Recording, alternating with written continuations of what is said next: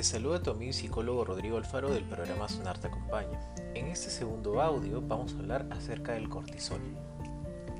No es posible hablar de estrés sin profundizar en su compañero infatigable de viaje, el cortisol, una hormona que producen las glándulas suprarrenales localizadas encima de los riñones, que ayuda al organismo a controlar el estrés y contribuye al buen funcionamiento del sistema inmune.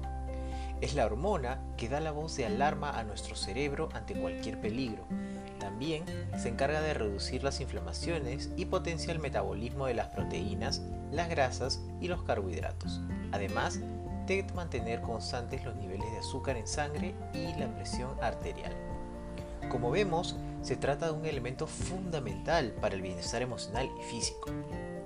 Asimismo, junto con la adrenalina, su función principal es la de preparar al organismo para los momentos de máxima alerta, ya que el cortisol aumenta el incremento de la cantidad de azúcar en la sangre, a la vez que suprime el sistema inmunológico para ahorrar energía.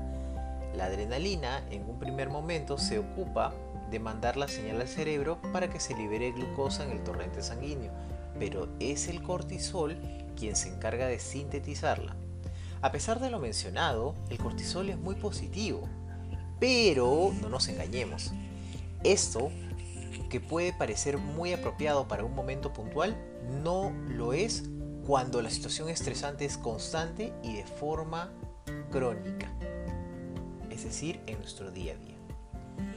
Generar cortisol de forma continua, aumentar el nivel de azúcar en la sangre para enviarla a los músculos, tiene como efecto dejar de realizar otras funciones, por ejemplo la creación de tejidos, mantener el sistema inmunológico, luchar contra un virus.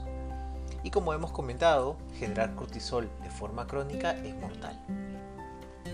El cortisol en exceso produce cansancio, cambios de humor, dolor de cabeza, bajones de defensas, irritabilidad, diarrea, calambre y lapsus de memoria, entre otros efectos.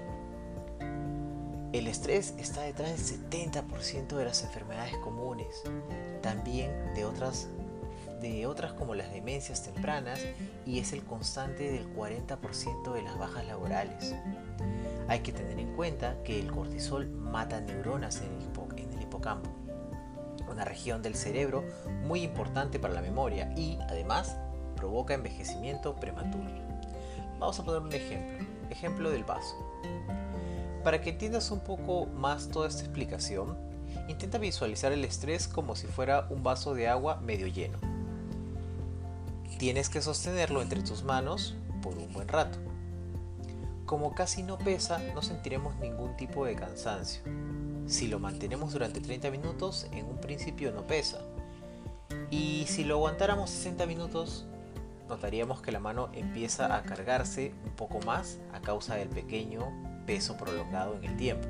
Y si fueran 8 horas, al final sentiremos que la mano y el brazo empiezan a dolernos. Pero imagínate aguantar el peso de medio vaso lleno durante días, semanas o meses.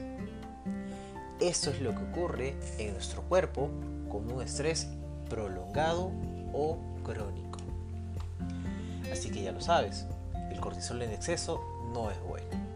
En el siguiente audio te espero para conocer algunos consejos para ayudarte a reducir el estrés. Chao.